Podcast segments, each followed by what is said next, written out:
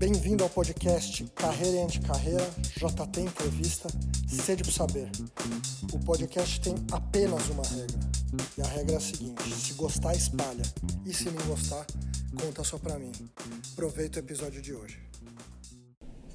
Hoje eu estou aqui com Jorge Ebel, que é presidente do Instituto de Formação de Líderes. Além disso, ele toca uma startup. A gente se conhece há cinco anos ele passou pelo ciclo de formação, foi diretor, hoje é presidente e em breve ele entra no conselho. Muita gente que me conhece sabe do meu envolvimento com esse instituto e não teve a chance de perguntar ou de saber todos os detalhes que eu vou perguntar hoje para o Jorge. Então, é, vou fazer as perguntas como se eu não conhecesse em detalhes o trabalho do Instituto, para que todos os ouvintes saibam da onde veio o Instituto, o que, que o Instituto faz, para onde o Instituto está indo e o que, que é esse tal do Fórum da Liberdade que vai acontecer daqui a poucas semanas. Jorge, bem-vindo, obrigado por ter aceitado o meu convite. Eu que agradeço, Joseph. É um prazer estar aqui com você, falando entre amigos, e é sempre um prazer também falar do IFL. Legal. O que, que é o IFL, afinal?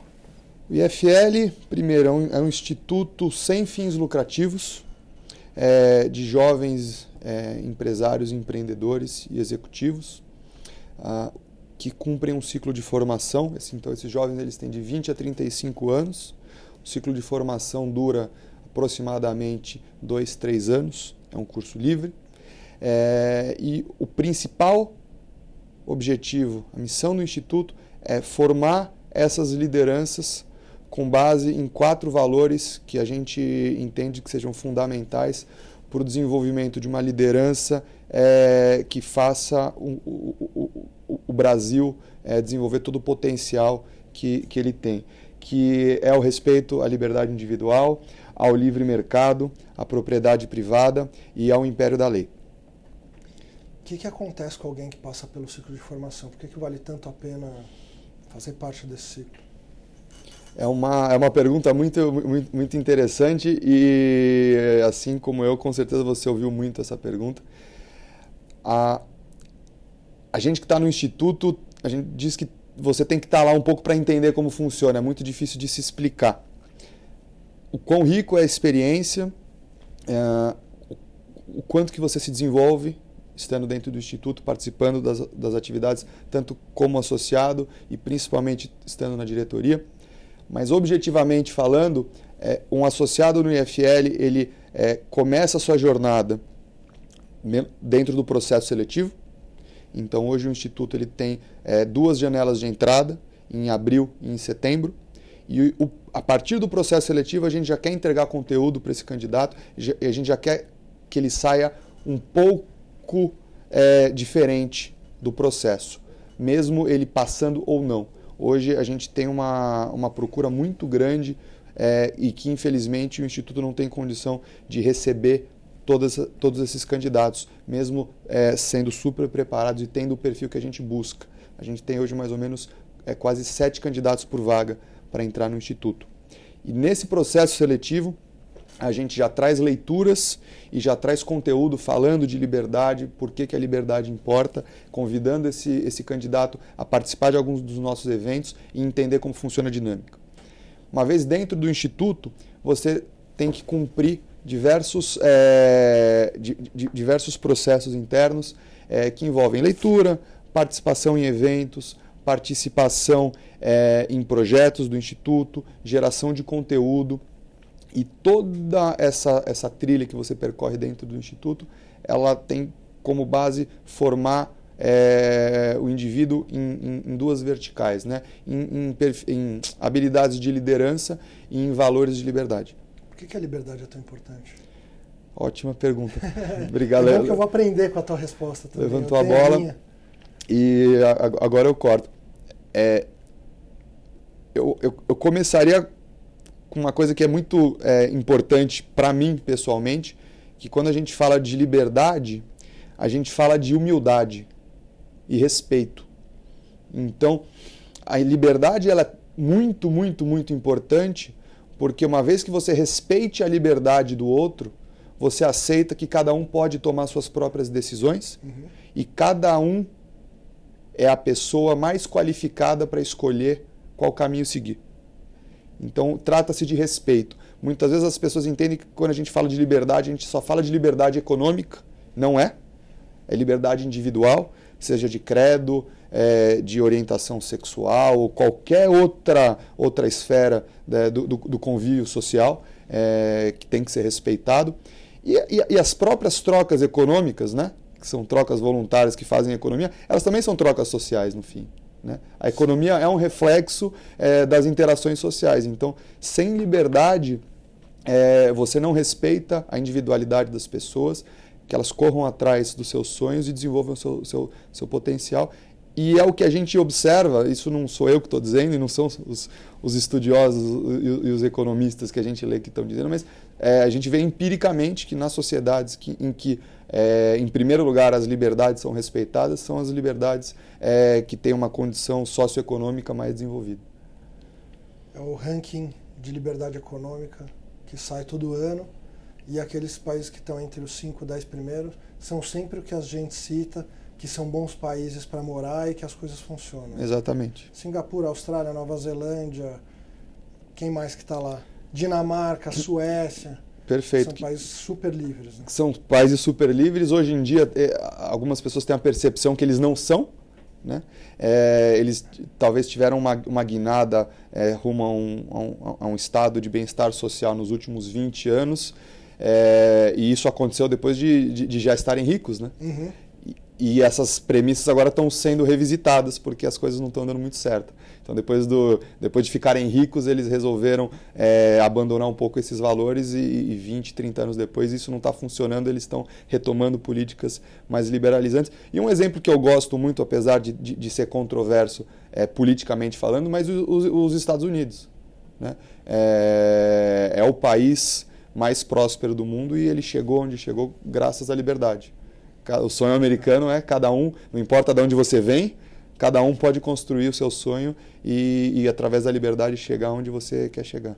A Constituição americana começa falando do direito à vida, liberdade, Liber... propriedade privada and your pursuit of happiness, a sua busca da felicidade, né? E o Estado garante essas três primeiras coisas para que você possa se desenvolver e chegar no no teu objetivo de vida, nos teus sonhos.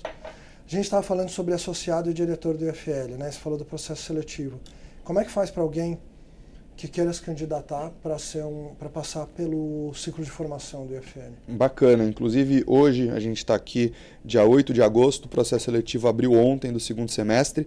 É, qualquer pessoa que tem interesse em participar, pré-requisito, precisa ter de 20 a 35 anos, uhum. é só mandar um e-mail para iflsp tudo junto, arroba iflsp.org é, e sim informar que tem interesse de participar do processo seletivo que o pessoal envia a ficha de inscrição.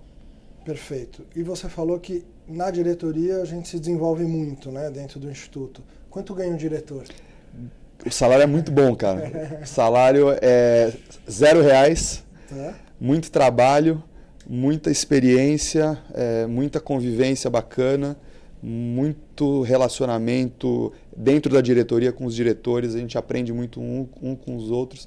É uma experiência riquíssima em termos de desenvolvimento pessoal e é um trabalho comple completamente pro bono. A gente brinca que é um segundo emprego que a gente faz, mas é, não vê a hora de entrar, ne hora de entrar nele. A, quando eu, eu, eu, largo a caneta da Pet Parker, da minha, da minha startup, para entrar, colocar o chapéu de presidente do IFL, é, começa um novo dia e é, e é, muito gostoso, é muito gratificante. É, concordo. Durante dois anos fui diretor, depois continuei perto do Instituto, hoje faço parte do conselho, inclusive presidindo o conselho. Concordo, assino embaixo. É, e você falou que é zero reais, mas não é verdade. Ah, a gente paga, na verdade. Porque existe um custo todo associado ao se associar, existe um custo que varia de acordo com a, com a tua evolução dentro do ciclo e diretoria é, paga inclusive. Então a gente, a gente paga para trabalhar. Perfeito. Legal. Eu tenho uma pergunta sobre os projetos do IFL, mas eu vou começar falando do projeto de maior visibilidade que é o fórum, né, e que vai acontecer daqui a algumas semanas.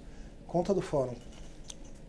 Bacana. O fórum é, como você acabou de dizer, é o projeto de maior visibilidade e é o projeto onde o Instituto visa impactar o maior número de pessoas. O ciclo de formação, é, por sua própria característica, ele tem que ficar reservado aos associados, porque é um, é um processo muito intenso é, de conteúdo restrito, conteúdo fechado pelo tamanho que o Instituto tem. Né? E o fórum é quando a gente pega todo esse conteúdo, todas essas discussões que a gente tem ao longo do ano, é, só de reuniões ordinárias do Instituto no ciclo de formação, são mais de 40 no ano. Então, o fórum é o momento que a gente pega todo esse conteúdo dessa discussão e traz para uma, uma arena de discussão pública, que é o fórum. É, a gente está caminhando para a sexta edição do fórum esse ano, Fórum Liberdade e Democracia aqui de São Paulo. Ele vai acontecer no dia 6 de setembro, no WTC, aqui nas Nações Unidas. É um evento que a gente espera levar esse ano duas mil pessoas e atingir aproximadamente 100 mil pessoas online. A gente tem focado muito nos últimos anos na transmissão online, justamente para atingir um público é, grande e, e, transmitir essas ideias, transmitir essas reflexões e impactar a vida e, e, e o futuro de mais pessoas. A programação desse ano está muito, muito, muito bacana. Então, a gente está trazendo é, como keynote speaker o Nassim Taleb, que é autor de Antifrágil, autor de Cisne Negro, para citar dois, dois títulos que com certeza todo mundo que está escutando a gente, se não leu ainda, deveria, deveria ler, mas com certeza já, já, conhece. O Skin in the Game também. Skin in the Game também. Arriscando a própria pele, incrível. Incrível o título. É, o Taleb está tá vindo no fórum como keynote speaker. Além disso, a gente tem outros nomes fantásticos, como o Guilherme Benchimol, do Grupo XP, o Edu Lira, do Gerando Falcões, Luciano Huck, é, o André Street, da Stone, o Alexandre Ostro, Ostroyevsky. Ostroviec. Ostroviec, difícil esse sobrenome, mas o trabalho dele é fantástico, tanto à frente da Multilaser quanto do ranking dos políticos, é, dentre outros nomes fantásticos que a gente vai estar lá discutindo. O tema desse ano é empreendedorismo de impacto e a provocação que a gente faz, os temas que estão em, em, em pauta, é justamente como a figura do empreendedor ela é fundamental dentro de uma sociedade para gerar riqueza, gerar oportunidade e fazer a economia prosperar. Eu estou escutando e estou pensando numa pergunta que talvez quem for escutar o podcast vai ter. O IFL está ligado a algum partido político? Não, absolutamente não. A gente é um instituto apartidário não tem nenhum apoio, é, não recebe nenhum apoio financeiro ou institucional de qualquer partido político e também não apoia nenhuma iniciativa partidária. A gente é os, completamente apartidário. E os associados do IFL podem ser de partido? Podem, individualmente, é, não levando, não carregando o nome é, do, do instituto, eles podem ter suas, suas preferências políticas partidárias e apoiar quem eles, eles acreditarem que tem uma proposta que seja é, ideal na visão deles. Legal. Falando nisso, nos associados e no impacto que o Instituto quer gerar na sociedade, o que, que você pode contar que já aconteceu nesses 11 anos de Instituto em São Paulo com, com as pessoas que se formaram dentro do Instituto? A gente tem, assim, exemplos, exemplos claros e, e, e, que dão muito orgulho. E hoje eu, por estar aqui é, depois de 11 anos de instituto, eu tenho muito a agradecer a todo o trabalho que foi feito, inclusive a você também, que, que, que, que estava à frente do instituto num momento em que a gente é, ainda não, não tinha o porte que tem hoje.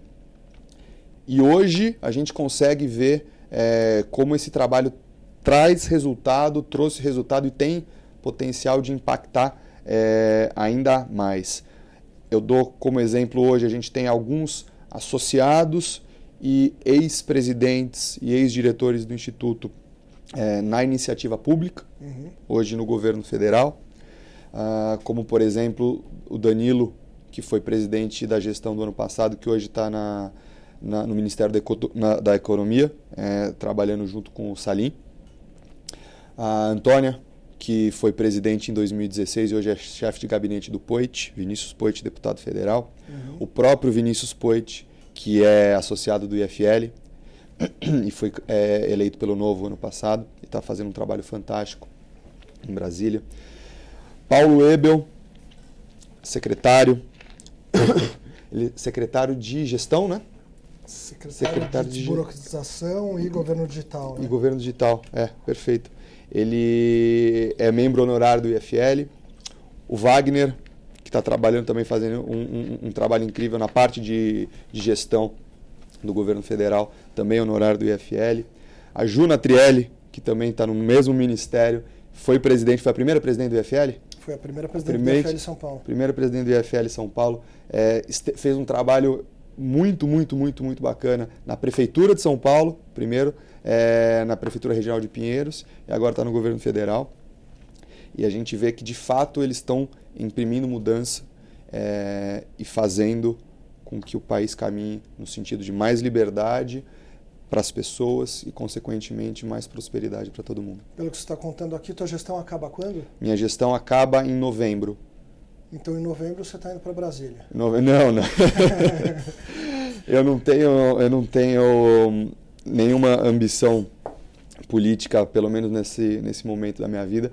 Eu tenho vontade, me, me espelho muito e, e, daí aqui eu aproveito o espaço também para elogiar um, dois caras que eu admiro muito, muito, muito, muito estão próximos ao Instituto, que é o Paulo Guedes e o Salim Matar, uhum. que são dois empresários é, de sucesso, não, não, não, tem nem o que falar deles, né? Um dos, são dois dos maiores empresários do Brasil e que uma vez é, tendo sucesso em suas vidas privadas resolveram se doar para a gestão pública para fazer diferença e esse é um caminho que me inspira muito e espero poder seguir traçar um caminho semelhante no futuro. Está com que idade? Mas no, eu tô com 33. Eles foram com 70 para a vida pública, quem sabe você vai com 60, é isso? Tem, tem, é, tem, mas tenho, tenho bastante, bastante coisa a cumprir, bastante sonhos a realizar na, na vida privada primeiro. Legal, eu tô pegando esse gancho para falar, você começou falando dos ex-presidentes que estão na vida pública, do, do Poit que é associado, do Wagner que também é, é associado, acho que o Wagner inclusive é honorário. Hoje. Honorário. É, mas tem muita gente, muito mais gente, que está fazendo a diferença no setor privado. Né? Sim. Né?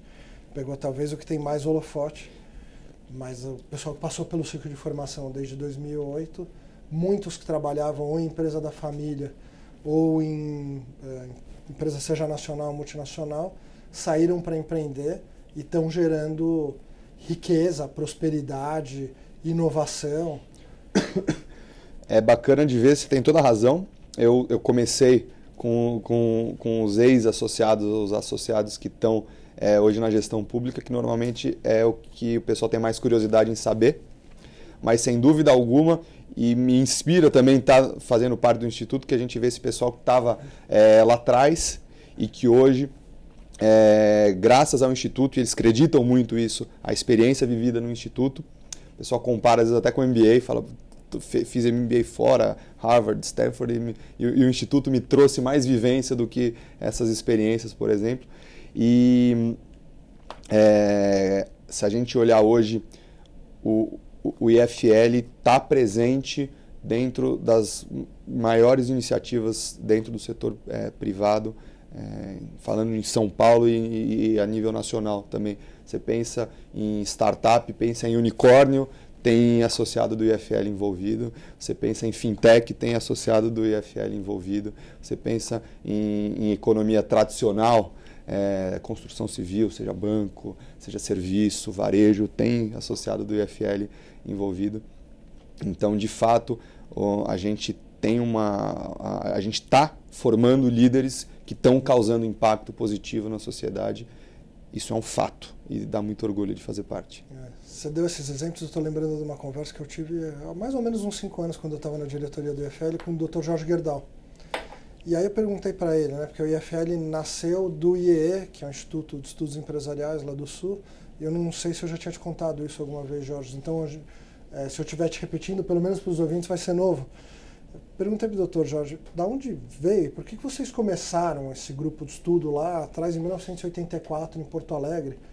E como é que foi isso? Ele falou: o país estava passando por redemocratização e a gente não tinha ele da Gerdau, né? Falou, era a única empresa privada competindo com empresas estatais. Empresa estatal, a gente está vendo agora, ela não precisa dar lucro. Ela dá prejuízo e o tesouro paga. E o tesouro Somos é nós. uma forma fofa de chamar a gente, né? Eu, você, as pessoas que estão ouvindo e todo mundo que trabalha, que paga imposto. É, e aí ele falou que acabou se interessando pelo estudo de liberdade e de alguma forma já conhecia ou conheceu a família Ling e algumas outras famílias que também estavam estudando liberdade, né? Família Ling, William Ling, que família veio da China e que viram o que, que a falta de liberdade causa. Então acho que uma forma boa de entender liberdade é através da falta dela. Né? A gente sempre fica tentando achar a melhor forma de explicar e tem essa que acho que é bem simples. Viver, vivenciar uma falta de liberdade e deixar claro o que que, o que, que isso causa. Então, William Link, com essa força de é, não quero viver num país que tenha falta de liberdade, o Dr. Jorge Gerdau, por essas motivações de encontrar as leituras para entender por que, que o Estado pode atrapalhar tanto os setores quando ele se intromete, e começaram a se encontrar toda semana para discutir as ideias de liberdade, discutir país. E ele comentou que nas faculdades, é, nesse momento de redemocratização, as faculdades estavam é, ocupadas por professores com ideias socialistas e não ideias que a livre iniciativa é o que libera a potência da sociedade para a sociedade operar no seu máximo potencial. E eles começaram a se encontrar toda semana e falaram: os nossos herdeiros, nossos filhos, já que eles não vão ter na faculdade a oportunidade de falar sobre empreendedorismo, sobre empreender, sobre crescer, sobre gerar riqueza, vamos fazer isso dentro do nosso centro de estudos. E aí, não sei se você já tinha ouvido essa história, mas foi assim que nasceu. Não tinha ouvido completa, gostei É. de ouvir a, a versão completa. Foi assim que nasceu o IE e depois de 20 e poucos anos acabou vindo para São Paulo. Ainda bem que veio, porque é, esse manteve no DNA essa questão de estudar como levar um país para frente e como ter a livre iniciativa para as pessoas empreender, empreenderem, terem a coragem de empreender, de montarem seus negócios e de fazerem as coisas acontecer. Falando em montar negócio, conta da, do teu negócio, porque você também trabalhava na empresa da tua família, não é uma história tão diferente do, da origem do, do IE que deu origem ao FL. Você trabalhava na empresa da família. É verdade, eu trabalhei.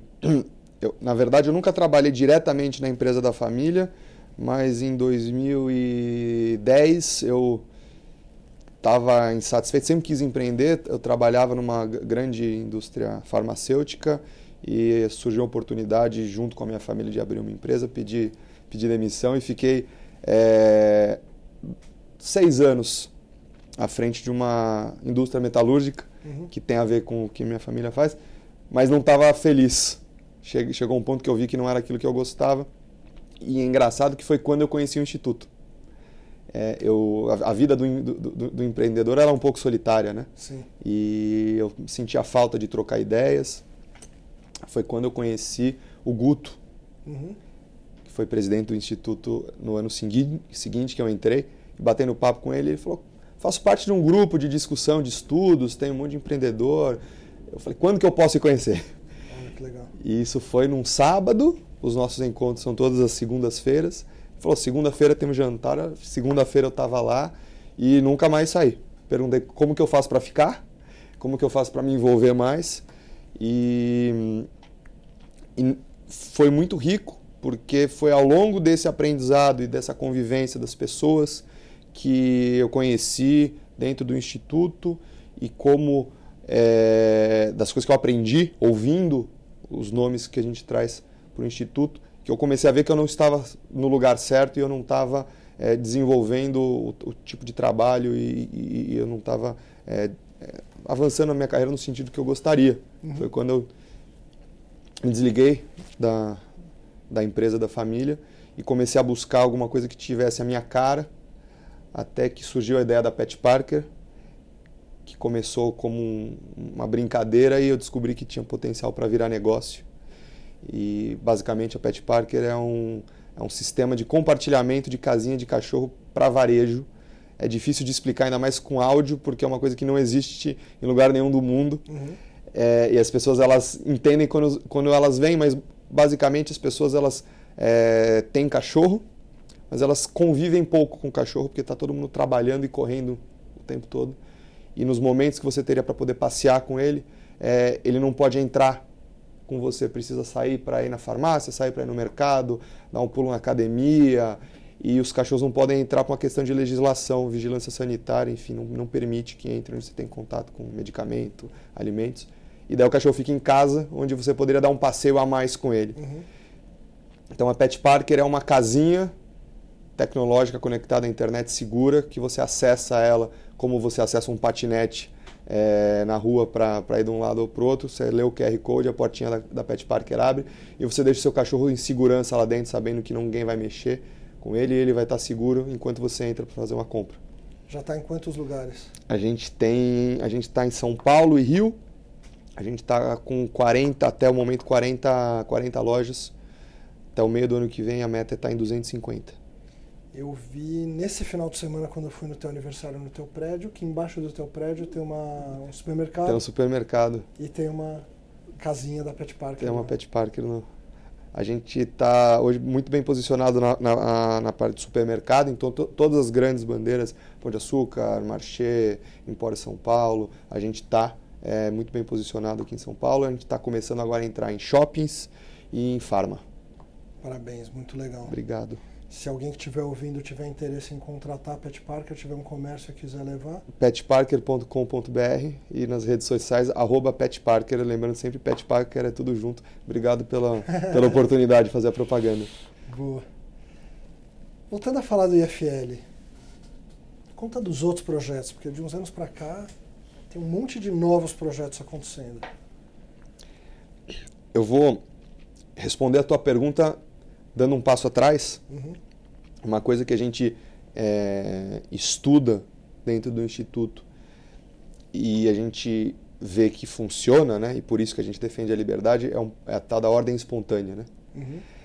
E o instituto, o que o instituto se tornou hoje, ele é um exemplo empírico de que a ordem espontânea funciona. Então a gente tem um monte de gente é, boa querendo se desenvolver pessoalmente, querendo crescer na sua vida pessoal, profissional, e ao mesmo tempo incomodada com a situação do país que a gente vive. Junta um monte de gente boa dentro da sala, elas não se contentam em simplesmente é, se limitar a fazer aquilo que está proposto, elas querem fazer mais. E foi aí que, que, que, o Instituto começou a gerar projetos, e esses projetos começaram a se diversificar e a crescer. Então, Hoje a gente tem projetos de conteúdo. Nós escrevemos quinzenalmente num blog é, dentro da Infomoney, com artigos escritos pelos associados. Uhum. E é aquela, é, é, aquela situação que todo mundo ganha. Né? O, o, o associado, é, para você aprender, por exemplo, a produzir conteúdo, a escrever bem, você precisa dar oportunidade de poder é, escrever. Sim. Então a gente abre essa porta para o associado e, eles têm a oportunidade de, de, de eu escrever. Sou, eu sou uma prova disso. O livro no fórum de 2015, né, todo fórum para quem estiver ouvindo, os associados escrevem artigos para formar um livro que é entregue no fórum e depois continua à venda em livraria, em Amazon, etc. Eu fiquei duas semanas para conseguir escrever o artigo para o livro do, do livro do fórum de 2015. Hoje, quando eu vou escrever um artigo, muitas vezes saem uma ou duas horas. Então, me desenvolvi muito graças a, essa, a esse estímulo que eu tive dentro do IFL. É um processo de evolução, né? Bom, o meu livro saindo agora, meu livro está pronto, está na diagramação e, Quando e sai? veio através disso. Daqui a um mês e meio, mais mês ou menos, a minha expectativa. Não quero dar a data porque eu não quero me frustrar. Não esquece de mandar o, a data do lançamento para eu estar tá lá prestigiando. Sim. Então a gente tem é, publicações quinzenais na Infomoney e a gente tá, tem tido uma atração incrível. É, esse ano a gente teve já mais de 60 mil visualizações uhum. nos artigos desse conteúdo publicado pelos associados.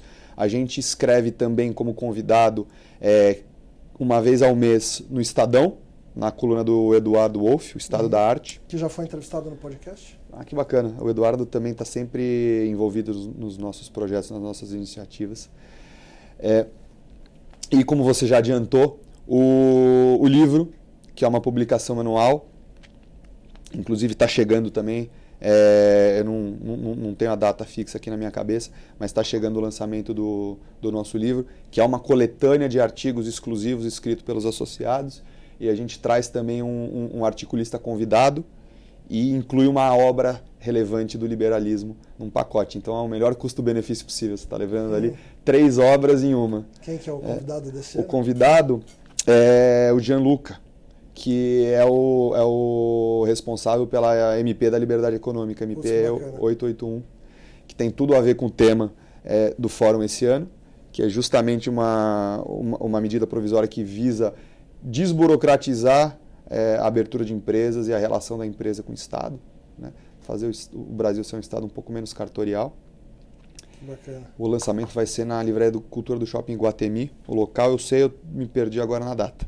A gente deixa no texto. E, são, e, são, e a gente tem, tem também como produção de conteúdo, é, a gente está lançando agora o Austrinho, uhum. que é uma obra em quadrinhos para público infanto juvenil, para trazer conceitos de economia para a molecada aí dos 12 aos 14 anos.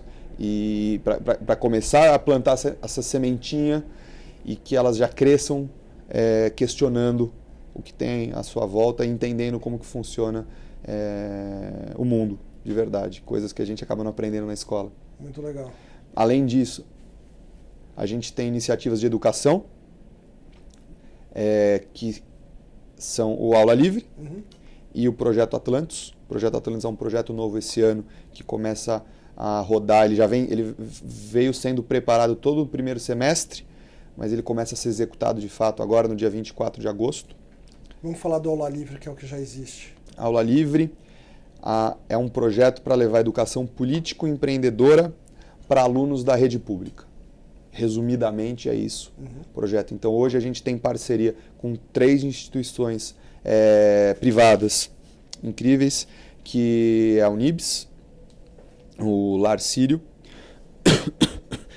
e a gente está fazendo agora parceria com Gerando Falcões.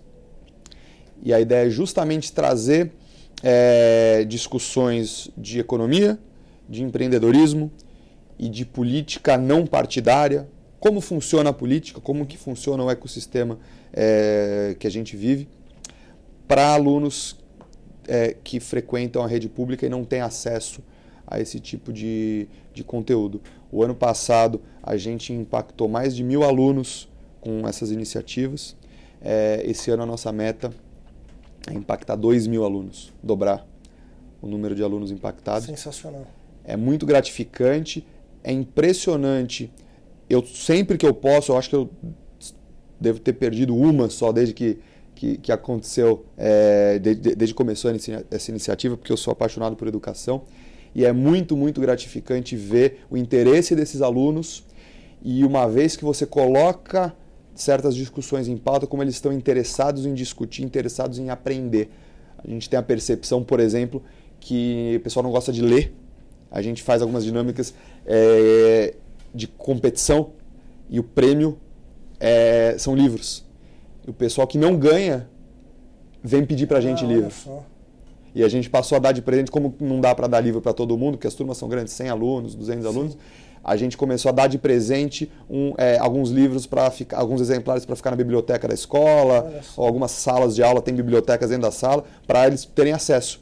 E a gente depois, semanas depois dessas iniciativas, a gente acaba recebendo uma mensagem no Instagram, um e-mail, poxa, queria um livro, você não pode me dar um livro. Então, é um papel incrível que o Instituto faz justamente de dar esse, de, de, de dar esse passo é, em direção às pessoas que não têm acesso para trazer essa informação, esse conhecimento e, e, tentar mudar um pouquinho a vida delas. É legal que a gente está falando sobre isso. Tem mais algum projeto interessante para citar ou faço um comentário? Não, pode entrar no é, comentário, eu tomo uma água. Estou te ouvindo e estou pensando que é muito comum o pessoal falar, putz, mas o, com o liberalismo as coisas não vão funcionar. Porque se não tiver o Estado, quem que, quem que vai cuidar das pessoas? E pelo que você está me contando, é, é, justamente o contrário. Né? As pessoas que cuidam de pessoas e o Estado parece que cuida do próprio Estado.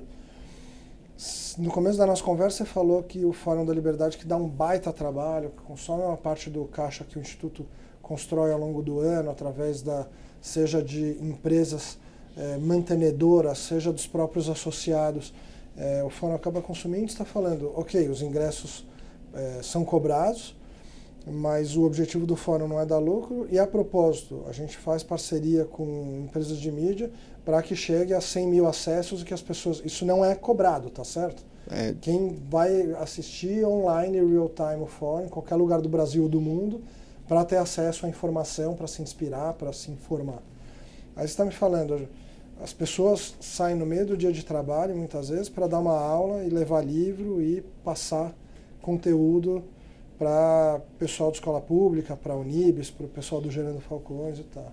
Escreve artigo e publica onde Infomana, em Estado da Arte, mas não está cobrando pelo artigo.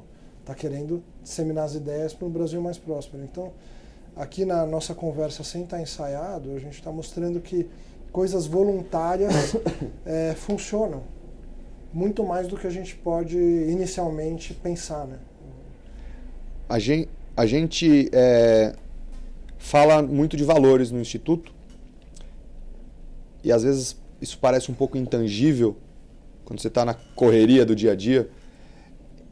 Só que se você entende quais são esses valores e pratica esses valores, você vê que eles fazem toda a diferença. E há alguns anos atrás eu, eu tinha esse questionamento, né? Qual que é o papel, por exemplo, da filantropia dentro do liberalismo? Uhum porque tem tanto conteúdo para ver, tem tanto livro para ler, tanta discussão para ter. É, e daí finalmente chegou um dia no instituto essa, essa, essa discussão no momento que eu estava presente e eu me interesso muito. Quem tem responsabilidade são as pessoas. Os prédios não têm responsabilidade, é, os automóveis não têm responsabilidade, as, é, o governo não tem responsabilidade. E quando a gente fala que, por exemplo, a gente fala mal da política e daí brinca que a política é reflexo do brasileiro, é verdade. Né? É, independentemente de, do, do, mérito, e, e, eu acho que você tem argumentos muito bons para todos os lados nesse sentido, mas se as pessoas não têm responsabilidade e as pessoas não assumem que é papel delas estender a mão para quem precisa dar oportunidade para quem precisa e fazer a sua parte para construir um entorno melhor, você não precisa ir do outro lado do mundo. Pra, com certeza tem gente precisando de ajuda aqui do lado. Né? É, não desmerecendo quem vá também do outro lado do mundo, mas uhum. eu digo, se você estiver preocupado em ajudar o próximo e entender que é sua responsabilidade moral de ajudar o próximo, você entende que o liberalismo fala disso se as pessoas não tiverem responsabilidade de ajudar o próximo, por que, que o governo vai ter? O governo é feito das mesmas pessoas que não têm essa responsabilidade na sua vida privada. É, não existe um manto estatal, né? Que a pessoa vai para o governo e aí vira uma Agora pessoa é. diferente. E, e, tipo uma capa do Superman. E o Brasil é um, é um anti-exemplo tão bonito de se ver, porque é exatamente isso. As pessoas, uma vez que elas entram no governo, elas querem privilégio, querem salário bom, querem aposentadoria diferenciada, querem auxílio moradia. E a gente que está do lado de cá não tem nada disso, né? É, eu vou concordar com você em uma parte e vou pedir licença para discordar em outra. Na parte que você fala que é a nossa responsabilidade fazer o bem, concordo 100% e achei interessante quando a gente é, recebeu o Celie Horn no Instituto. Sim conteúdo dos nossos encontros são confidenciais, mas depois eu fui para a internet para ver se ele repete isso. É, e ele fala isso abertamente. Ele fala que uma pessoa que tem a capacidade de fazer o bem e não faz, é como se estivesse fazendo o mal. Eu achei isso bastante forte e eu acho que fez bastante sentido. E a parte que eu peço licença para é, falar que eu tenho um ângulo e uma visão diferente, quando você falou que a política é reflexo do brasileiro. A minha análise de tudo que eu venho pensando nos últimos anos, né, já sete anos no IFL de encontros semanais, leitura, escrita, é, interação com pessoas muito inteligentes, fui montando um quebra-cabeça que me... A minha análise do que aconteceu no Brasil é, foi o seguinte, regime militar entre 64 e 89 meu pai é nascido em 1945, então, e eu em 79. Em 89 eu tinha 10 anos de idade. E meu pai me falava muito, porque a gente ainda estava saindo do regime militar, né, em 86, com Sarney, mas não tinha sido uma eleição direta. Ele me falava muito que durante a vida inteira dele, juventude e vida adulta, ele não podia falar sobre política com ninguém. Então, o que ele fazia era trabalhar e cuidar da família e fazer o esporte. Essa era a vida dele. Falar sobre política, se alguém te visse falando, talvez te dedurasse, você ia lá pro DOPS e talvez você voltasse machucado, talvez você não voltasse. Então, o melhor a fazer era não falar de política. E aí, em 89, 90, a eleição do Collor, abertura de mercado, a gente está com o mercado mais fechado do que é hoje, né? Abertura de mercado, o que, que os empresários fizeram? Empresariaram, tentaram sobreviver, porque a gente tinha uma hiperinflação, aí teve plano cruzado, plano Collor, confisco de poupança. Então, os empresários, aí depois, quando o Brasil começou a melhorar com a estabilidade econômica 94, 95, teve crise na Argentina, crise no México, crise na Ásia, crise na Rússia tudo respingava no Brasil e dava problema sério. Aí, quando pararam as crises externas, teve Nasdaq, teve queda da, das torres gêmeas, todo ano aconteceu alguma coisa. E aí, em 2002, acabou a energia elétrica no Brasil, apagão, economiza, então não pode produzir. Tá? Então, nesse período de tempo, o que os empresários estavam fazendo era empresariar, não se envolviam com política. A política era para os outros. 2003, eleição de um cara que desde 89 se candidatava a presidente. Esse partido que ele fazia parte ficou no poder durante 13 anos e com a economia global e a economia brasileira, na maior parte desses 13 anos, indo muito bem, nos primeiros 7, 8, aí teve a, a crise global, mas foi só uma maroninha no Brasil, e os brasileiros continuavam sem ir para a política, porque a política era coisa errada, era coisa dos outros. Só que em 2012, 13, começou a se esgotar o modelo é, econômico de expansão econômica, crédito estatal, os campeões nacionais e tudo. E foi justo por coincidência o momento que eu entrei no IFL, que a gente brincava que tinha uma Kombi liberal. O IFL tinha mais ou menos 14, 15 pessoas se encontrando toda semana para discutir país. Eu fiquei encantado com a ideia e falei, putz, eu quero fazer parte disso. Parecido com a tua história. E de lá para cá, me parece que tem muita gente querendo fazer a diferença no governo é, que não queira se servir do governo, mas queira servir o governo, como você mesmo falou do Paulo Guedes e do Salim, que na iniciativa privada todas transformaram em bilionários, e para eles não faz diferença nenhuma, não sei se o salário deles é 20 ou 30 mil reais, não é isso que faz a diferença. O que faz a diferença é gerar impacto na vida dos outros. E a mesma coisa para as pessoas que você citou, são pessoas próximas nós que estão lá, que a gente não pode avalizar o que eles vão fazer daqui para frente, continuam próximas da gente, mas a gente pelo menos tem uma sensação que eles estão lá para gerar impacto, né? Ou a gente poderia falar que tem certeza, mas a responsabilidade é individual de eles fazerem as coisas certas, não somos eu e você que estamos lá. Então eu vejo é um pouco diferente. Eu acho que antes a política não refletia o, a sociedade brasileira como um todo. Eu acho que só o pior da sociedade, as pessoas com, não sei se o pior, mas as pessoas com as motivações erradas, é, principalmente para cargos eletivos, queriam estar tá lá. E agora eu vejo, não sei se eu sou otimista demais, eu me considero um, um realista otimista. Eu não sou nem pessimista nem realista, um realista otimista. Eu vejo que está mudando, que tem gente é, pelos motivos certos, querendo para lá. Concordo com você. Talvez eu não tenha me expressado da melhor forma. É, primeiro, eu sou muito otimista com você, como você também, em relação à, à perspectiva política hoje. Tenho, é, olho com muitos, muitos bons olhos o que, que aconteceu nos últimos três anos e ainda mais com, com, com essas pessoas que a gente vê que tem motivações é, muito especiais para estarem lá. É engraçado porque a vida inteira é, dentro de casa, seja por questão é, econômica, por segurança, né? É sempre ouvir, tipo, vai morar fora, vai morar fora, Sim. vai embora, vai embora. É, é muito engraçado. Sentar na mesa, até hoje, senta na mesa de jantar, parece que meus pais me querem me, querem me ver longe, né? Mas você não pensou aí para.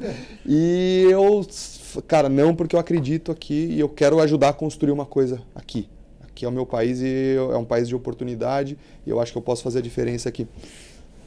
Mas quando eu disse que é um reflexo né, pensando no, na história do Brasil e como funciona o Estado, né, a gente acha que, que, que o Estado ele funciona para beneficiar a sociedade. É isso que a gente aprende na escola. Sim. Mas na prática, o, o, o Estado se beneficia de si próprio. É, eu até anotei aqui para não esquecer, que é aquela frase: são benefícios concentrados Uhum. versus custos difusos. E quem que é o dono da caneta? Quem que faz as leis? Quem que determina as regulações? São quem recebem os benefícios concentrados.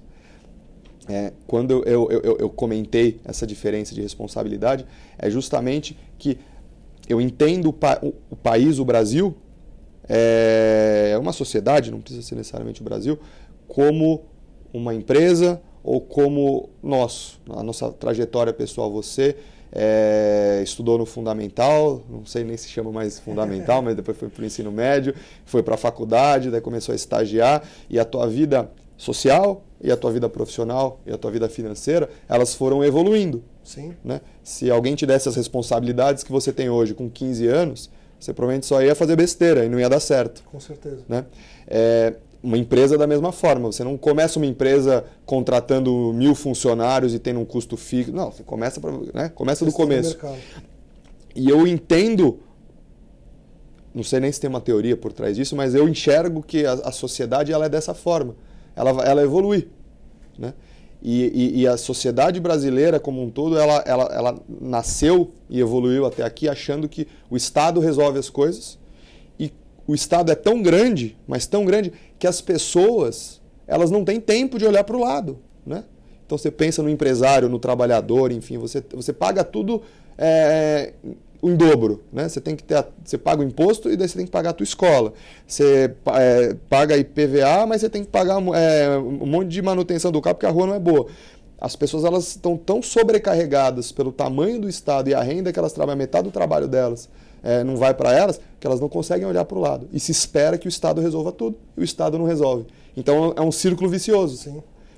Mas parece que está caindo a ficha. Está né? caindo a ficha. Está caindo a ficha. Estamos indo para a rua, né? Legal isso, né, cara? Gê, eu adorei a conversa contigo. Metade do que a gente falou eu mais ou menos imaginava, mas a minha surpresa foi que uma outra metade apareceu um papo que a gente nunca Bacana. tinha tido. Então, para mim foi uma delícia. Espero que para quem tenha escutado também tenha sido. A gente está muito perto do Fórum da Liberdade. Vamos passar de novo as informações. Dia 6 de setembro, WTC em São Paulo. São Paulo. Eu vou deixar duas informações aqui importantes. É, rapidamente, porque você comentou em termos de, de, de, de, custos do fórum, né? A gente sempre recebe comentários, feedbacks sobre o preço do ingresso. Uhum. E o pessoal fica surpreso que o preço é muito barato é comparado ao conteúdo que a gente entrega. Hoje em dia, talvez semanalmente, você tem evento rolando aqui em São Paulo que custa 700, 800, mil, 2 mil, mil reais para você ir. E então, o nosso objetivo é atingir o maior número de pessoas possível e dar acessibilidade. A gente quer que todo mundo que tenha interesse em ir para lá, não importa se é o CEO da empresa, ou se é o estagiário da empresa, ou se é alguém da rede pública, é, que possa ter acesso ao evento. Então aproveitem, porque o custo do, do, do, do ingresso ele está muitíssimo acessível. Aproveito também para contar, seguindo a missão de responsabilidade do Instituto, essas instituições que eu comentei que a gente faz o trabalho de educação é, com os nossos projetos Aula Livre e Atlantis, a gente está trazendo esse pessoal e dando gratuitamente os alunos dessas instituições para estarem dentro do fórum, uhum. é, para cumprir essa missão do Instituto. Falando em responsabilidade social, a Init é uma empresa responsável e patrocina apoia o IFL. Pelo terceiro ano, né? Que vocês estão apoiando Indo o terceiro ano. E aí, usando o cupom INIT, quem estiver ouvindo vai ter 20% de desconto em cima do valor do ingresso. Então a gente dá mais acesso para as pessoas poderem ir. Exatamente. E se tiver alguma empresa que queira apoiar o IFL e o evento? Super bem-vindo. A gente tem recebido é, essa pergunta com frequência. A gente aceita é, apoios tanto institucionais e com exposição de marcas das empresas no evento. A gente tem uma exposição muito legal, então de fato a gente está num nível de evento que traz um retorno, é, é um investimento, tá junto com o evento. Não é simplesmente uma doação por alinhamento filosófico. E ao mesmo tempo a gente é, recebe apoiadores e mantenedores na pessoa física é, que preferem se manter anônimos e não querem ter um envolvimento direto. Uhum. Pode me procurar, é, meu e-mail direto presidente@iflsp.org. Vou ficar muito feliz em conversar, explicar como que funciona a dinâmica. Quem quiser saber mais sobre o evento, Fórum SP, tudo junto, fórumsp.org. Uhum. Ali você compra ingresso, sabe da programação, sabe detalhes dos confirmados. É, reforçando, dia 6 de setembro, no WTC em São Paulo, a partir das 14 horas, e o IFL nas redes sociais, arroba IFLSP, tudo junto. Maravilha, adorei, Gê. Também adorei. Obrigadão, valeu. Até a próxima.